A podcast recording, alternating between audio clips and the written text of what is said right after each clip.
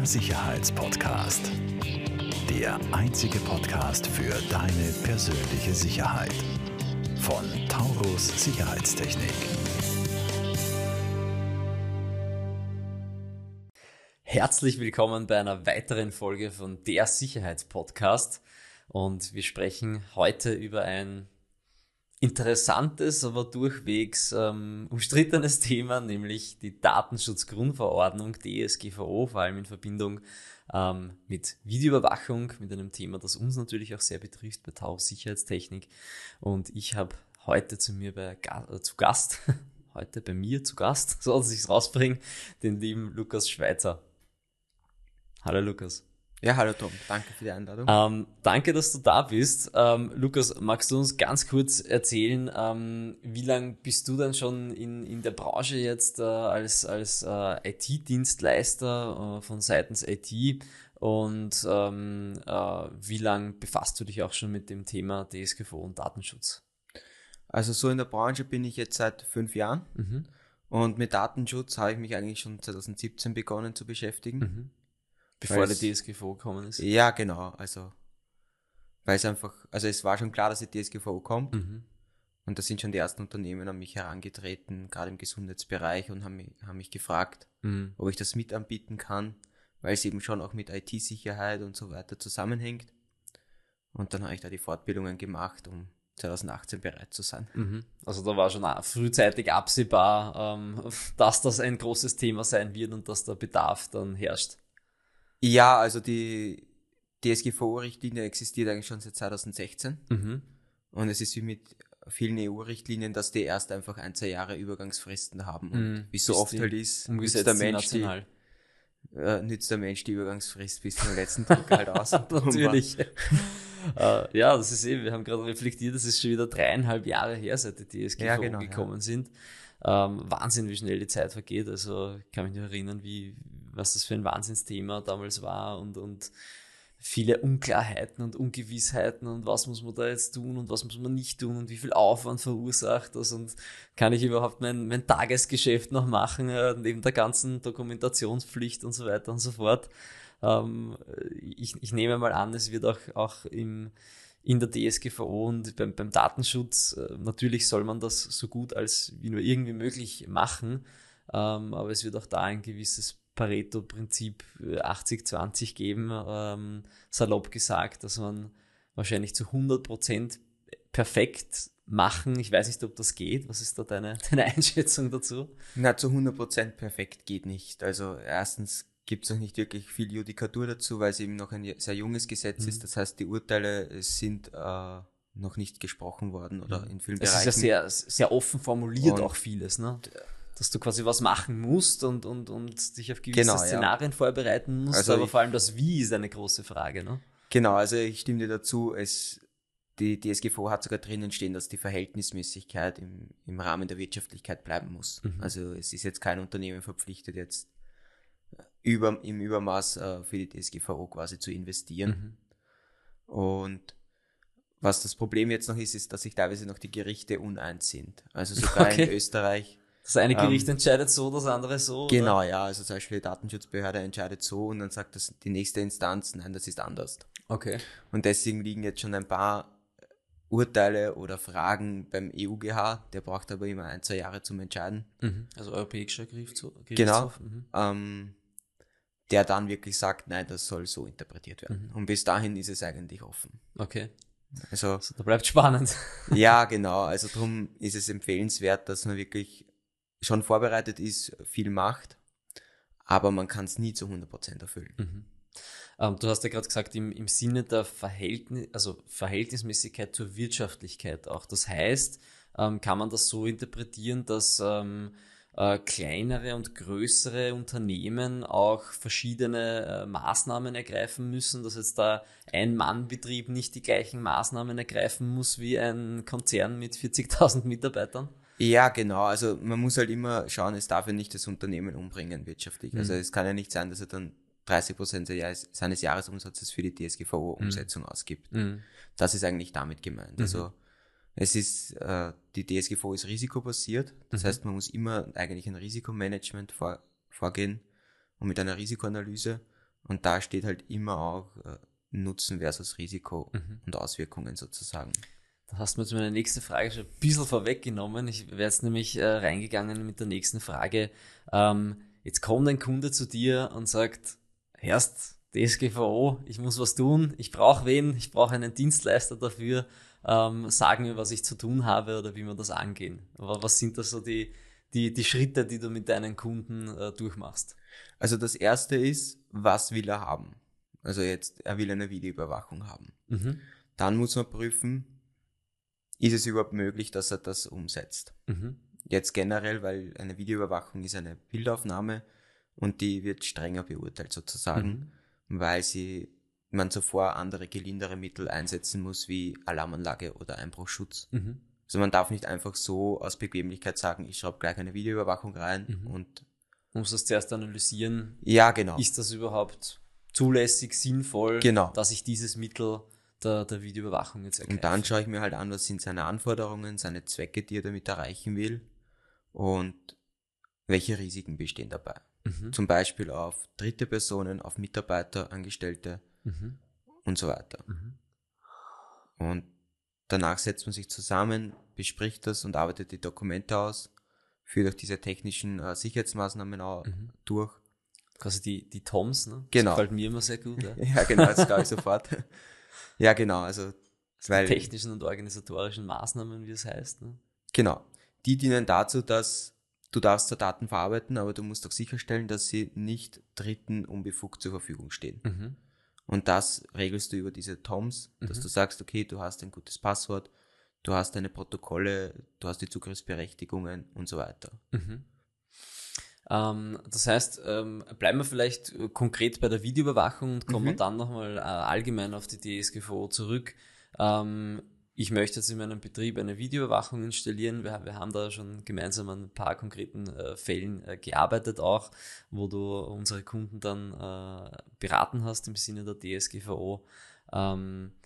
Wa- was sind da die ganz konkreten Schritte? Was muss ich da alles, alles beachten? Du hast zwar schon gesagt, externe äh, Interessen, ähm, Mitarbeiter. Ähm, wir haben ja auch zum Beispiel dann solche Funktionen wie Private äh, Masking, äh, Privacy Masking, dass ich bestimmte Bereiche ausblenden muss und so weiter und so fort in der Software. Ja, also da gibt's viel zu beachten. Das eine ist zum Beispiel auch, welche Branche bist du? Mhm. Also es gibt gewisse Branchen wie Juweliere, Trafikanten oder so, die haben noch aus dem alten Datenschutzgesetz äh, teilweise erweiterte Möglichkeiten, weil sie einfach öfter überfa überfallen Mhm. werden oder also ein größeres Risiko, da sind wir wieder beim Risikomanagement, Mhm. haben, dass irgendein Fremder ein eindringen will. Mhm. Ja, also von Trafikanten kennen wir das sehr gut, das ist eine sehr große Ein, Zielgruppe. ein. Bürobetrieb hat halt in der Hinsicht nicht so hoch die Eintrittswahrscheinlichkeit. Mhm. Und das zweite ist, wo willst du die Kameras hinschrauben? Mhm. Also willst du nur den Parkplatz überwachen, willst du auch äh, die Produktionsanlage überwachen, Mhm. willst du Mitarbeiter, Arbeitsplätze überwachen? Mhm. Je nachdem äh, fällt es dann auch unter das Arbeitsrecht, Mhm. weil die dauerhafte Überwachung eines Mitarbeiter-Arbeitsplatzes bringt dann auch arbeitsrechtliche Probleme mit sich. Okay. Kommt das dann das, das Arbeitsinspektorat ins Spiel oder? Ja, so ungefähr. Also da muss man halt dann auch ähm, Betriebsratvereinbarungen machen und so weiter. Und da hängt es dann auch vom Art des Arbeitsplatzes ab, ob das überhaupt notwendig ist. Im Mhm. Sekretariat wird man kaum das Büro überwachen brauchen Mhm. mit einer Videoüberwachung. Mhm. Beim Kassaplatz am Supermarkt eher schon. Mhm. Oder bei der Trafik. Mhm. Also wir haben es typischerweise zum Beispiel an Kassenplätzen, auch in Trafiken, wegen Trickbetrug versuchen und so weiter und so fort. Ja. Ähm, Anwendungsfälle, die mir jetzt noch einfallen ad hoc, sind natürlich in Betrieben auch ähm, äh, Zugänge oder, oder, oder Serverräume, ja, Zugänge zu Serverräumen oder Serverräumen, wo wichtige Daten noch sind, ähm, wo vielleicht wichtig ist zu wissen, wer da, wer da rein und raus geht. Und äh, weil du gesagt hast, Betriebsanlagen, wir haben letztens wieder ein, ein, ein Projekt gehabt, wo eben eine, eine, äh, eine Produktionsanlage äh, überwacht werden soll, aber eigentlich für den Arbeitnehmerschutz, ja, dass man dort äh, auch Unfälle im besten Fall verhindern kann, äh, frühzeitig, ja, weil das, weil das der Produktionsleiter äh, schon vielleicht sehen kann am Screen im, in seinem Office, dass da jetzt vielleicht was passieren könnte oder auch automatisiert äh, gewisse Dinge zu erkennen. Ja. Genau, da muss man halt auch wieder unterscheiden, ist es eine Echtzeitüberwachung, also mhm. ohne Aufnahme mhm. oder mit Aufnahme. Mhm. Ohne, ohne Aufnahme ist ja quasi unbedenklich und kein Thema, ne? Ja, man muss schon auch die Informationspflichten einhalten, dass man sagt, okay, die nimmt jetzt nicht auf, weil das mhm. weiß ja der Mitarbeiter nicht. Genau. Das ist ja auch ein Thema oft mit, jetzt springen wir ein bisschen herum, aber äh, quasi echte Videoüberwachung oder Attrappe. Ne? Auch ja. eine Attrappe muss ich kennzeichnen. Ja, das ist eh spannend, weil äh, das Europäische Data Protection Board sieht eine Attrappe nicht in den Bereich der DSGVO, weil sie ja nichts verarbeitet. Mhm. Aber der OGH hat schon geurteilt, dass ein Überwachungsdruck sehr wohl auch von einer Attrappe aus, ausgehen, kann. ausgehen kann, weil ja die Person nicht weiß, dass sie überwacht wird. Mhm. Also das fällt dann eigentlich nicht wirklich in den Bereich der DSGVO selber rein, mhm. weil die fällt ja nur rein, wenn du Daten verarbeitest. Mhm. Stimmt, spannend. Aber in Österreich wurde gesprochen, dass man das sehr wohl auch kennzeichnen muss. Okay, der Richter hat gesprochen. ja, genau. Also da gibt es das Urteil vom OGH, das sagt, kann. Der hat es halt aber nur auf den persönlichen Bereich bezogen. Mhm. Also wenn es in Richtung Garderoben, Toiletten oder sonstiges geht. Mhm. Also das Urteil hat sich nur auf das bezogen. Mhm. Ich glaube, sonst gibt es jetzt kein Urteil, was ich wüsste, das mhm. sich auf den allgemeinen Bereich bezogen hat. Eine Frage, die wir auch sehr oft gestellt bekommen, ähm, ist äh, öffentlicher Bereich bzw. generell Außenbereiche. Ja? Das bezieht sich jetzt äh, sowohl auf, also auch von Privatpersonen äh, kriegen wir öfter die Frage gestellt, darf ich eine Videoüberwachung außen auf meinem Grund machen? Ähm, darf ich auch den Gehsteig filmen?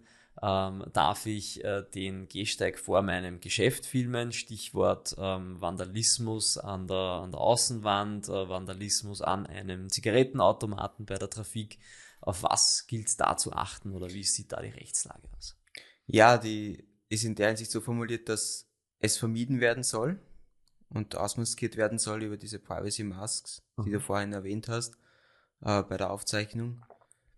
Und ansonsten, wenn es nicht anders geht, um den Zweck zu erfüllen, man gleich bis zu auswendig, weiß ich jetzt nicht genau, aber ich glaube 50 Zentimeter mitfilmen des öffentlichen mhm. Bereiches. Es hängt halt da wieder von der Argumentation ab, ist diese Kameraposition nur an der Stelle möglich, dass ich das mhm. mitfilme oder nicht. Also im Privatbereich kann ich die Kamera woanders positionieren, um mhm. denselben Zweck zu erreichen, mhm. ohne dass das so gegeben mhm. ist. Und auch dann, sollte man es nicht anders positionieren können, gibt es dann auch wieder eben Funktionen, dass man öffentliche Bereiche, die man vielleicht überschwänglich auf der Kamera drauf hätte, ja. auch ausblenden kann. Also die muss er sowieso ausblenden, wenn es nicht erforderlich sind zur Zweckerfüllung. Mhm, genau. Also auf den Punkt gebracht, es kommt immer darauf an, auf Risikomanagement ähm, und welches berechtigte Interesse habe ich, dieses Risiko mit einer Maßnahme zu minimieren. Ne? Und man muss immer das gelindeste Mittel einsetzen. Ja, genau. Also berechtigtes Interesse ist nur eine Rechtsgrundlage der DSGVO. Du kannst die auch einwilligen, aber halt mhm. halt nicht den, also es, du kannst nicht alles überall einsetzen. Mhm. Ähm, bei der Videoüberwachung ist eben oft das berechtigte Interesse, weil er spart tut sich schwer, jeden, der bei ihm einkaufen geht, eine Unterschrift abzuholen. ähm, in aber, Zeiten von Corona ist man sich ja fast gewöhnt, dass man überall unterscheiden ja, muss, wenn man reingeht. Aber prinzipiell die DSGVO sagt im Prinzip aus, du brauchst irgendeinen Zweck, mhm. der valide sein soll. Mhm. Und du musst das gelieheneste Mittel einsetzen, um mhm. das Ziel zu erreichen. Mhm. Und dann musst du halt sorgsam mit den Daten umgehen, dass niemand Unbefugter darauf zugreifen kann, durch Hacks oder auch äh, Leute, die es gar nicht interessiert oder so. Mhm. Und das ist im Prinzip so der Breakdown. Und das ist aber risikobasiert, dass du eben sagst, ist es das wirklich wert, bezogen auf die Rechte und Freiheiten der betroffenen Personen. Mhm. Das heißt, die wirkliche Datenspeicherung ähm, im Hintergrund dann jetzt nicht nur auf Videoüberwachung äh, bezogen, sondern auch auf Unternehmensdaten, Kundendaten vor allem natürlich, ja, ähm, Zahlungsdaten, Kreditkartendaten, Daten. Ähm, das ist sicher auch ein Thema, was, was dich äh, und euch sehr viel beschäftigt bei den Kunden, kann ich mir vorstellen. Ich glaube, ihr seid ja auch sehr viel im Gesundheitsbereich, Ärzte und so weiter ja. äh, verankert. Ähm, da ist es wahrscheinlich nochmal wichtiger, die Gesundheitsdaten der Patienten zu schützen. Kann ich mir vorstellen. Ja, sicher, ja. Mhm. Was sind da so die, die, die wichtigsten Angriffspunkte oder die wichtigsten Themen, die zum Beispiel bei einem Arzt oder bei einem Gesundheitszentrum erfüllt sein müssen? Also die wichtigsten Angriffspunkte sind eigentlich so wie bei vielen Unternehmen der E-Mail-Verkehr, dass sie Mhm. da einfach eine E-Mail reinkriegen und einen Verschlüsselungstrojaner kriegen oder so. Also Phishing-Mails und Ja, genau. Ransomware und so weiter. Wobei es da, noch ist der Gesundheitsbereich, gerade im niedergelassenen äh, Kassenärztebereich, bisschen anders, weil da gibt es auch ein sicheres Internet über das GIN-Netzwerk, ist ein privates Netzwerk, Mhm. wo der A1 filtert. Okay. Oder Magenta, wer auch immer. Ich möchte da keine Werbung machen. ähm, und die haben da gewisse Ports freigeschalten und so Mhm. weiter und können Internet ansurfen und E-Mails abrufen. Aber das ist dann ein Secure Internet und die sind nicht von außen jetzt per se erreichbar, weil es ein wirklich privates Netz ist. Mhm. Ansonsten, wenn du dann im öffentlichen Netz bist, ganz normal wie jedes andere Unternehmen auch, dann natürlich Firewall, ein gescheiter Mhm. Virenschutz, Backup. Mhm. Also die klassischen Sachen sind halt wichtig, um die IT-Sicherheit zu gewährleisten, weil es ist der Hauptangriffspunkt. Also Mhm. richtige Einbrüche in Ordinationen hätte ich noch nicht wahrgenommen, dass da physisch einfach versucht wird Mhm. einzudringen. Und das, ja, also das ist so sind die wichtigsten Dinge. Ähm, jetzt bewegen wir uns vielleicht unter anderem ein bisschen weg von der DSGVO und gehen wir zum Schluss äh, unserer Folge noch hin zum ein bisschen zur IT und Cybersecurity. Ähm, ein wichtiges Thema ist natürlich immer der, der, der User, der Anwender. Ja. Ähm, wir haben jetzt äh, kürzlich selbst wieder, also in, in einer Woche selbst wieder eine interne Schulung auch für, für Cybersecurity und so weiter. Auf was muss ich aufpassen? ähm, von der Passwortverwendung und so weiter und so fort. Was, was sind da deiner Meinung nach jetzt für Mitarbeiter von Unternehmen Mhm. die, die wichtigsten Tipps? Weil mit, mit solchen Dingen, mit Awareness beim User kann man ja auch schon sehr viel vermeiden. Ja?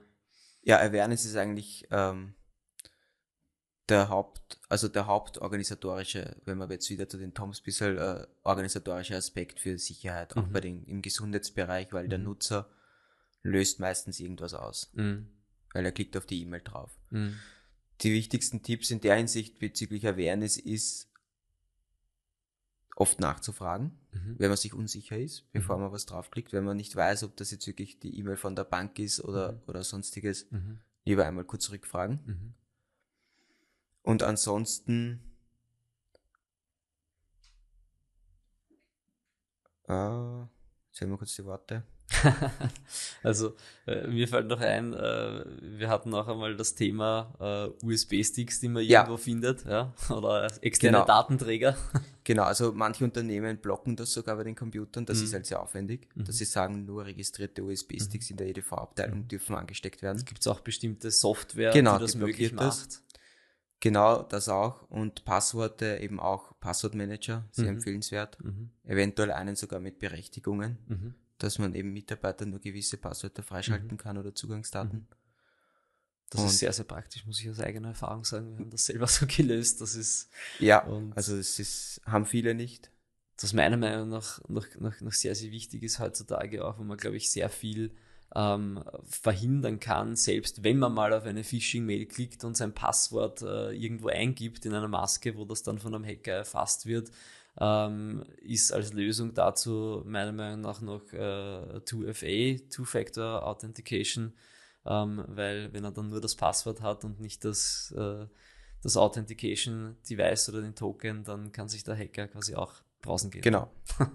Zwei-Faktor ist auch ein, ein wichtiger Punkt, der oft vernachlässigt wird, weil es halt unbequem ist. Mhm. Also aus Sicht des Anwenders. Aber kommt definitiv immer mehr, oder? Ja, Also mittlerweile kriegt man schon fast von jeder Plattform und von, von, von jeder äh, Website eine, eine Aufforderung für, für 2FA und, und äh, zumindest eine Suggestion, dass man das machen sollte, einen genau. Vorschlag. Manche erzwingen es auch schon. Ja.